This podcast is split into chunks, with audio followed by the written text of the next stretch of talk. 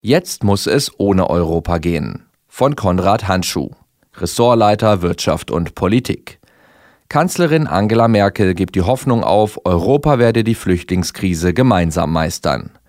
Ja, es ist nun einmal so, Europa in seiner derzeitigen Verfassung ist von der Rechts- und Wertegemeinschaft, die es eigentlich sein will, so weit entfernt wie noch nie in der Geschichte der europäischen Einigung. Doch darüber zu klagen lohnt gegenwärtig nicht. Dieser Maxime folgt nun ganz offensichtlich auch Bundeskanzlerin Angela Merkel. Ihr Hinweis auf Folterwerkzeuge, die sie gegenwärtig noch nicht aufzeigen wolle, braucht die EU-Partner nicht schrecken, die sich in der gegenwärtigen Flüchtlingskrise ihrer Verantwortung entziehen.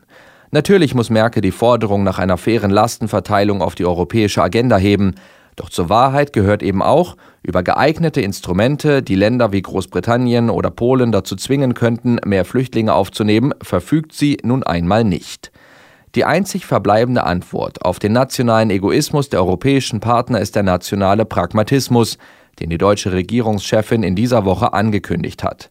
Hier gilt es insbesondere, die zahllosen Folterinstrumente abzubauen, die es den Kommunen erschweren, den ankommenden Hilfesuchenden schnell und pragmatisch zu einem Dach über dem Kopf zu verhelfen. Die Reparaturarbeiten am baufällig gewordenen europäischen Haus dagegen werden sich wohl noch länger hinziehen. Sie sind aber ebenso dringend. Schließlich sollen nicht noch mehr Deutsche fragen, ob sie in diesem Haus gut aufgehoben sind.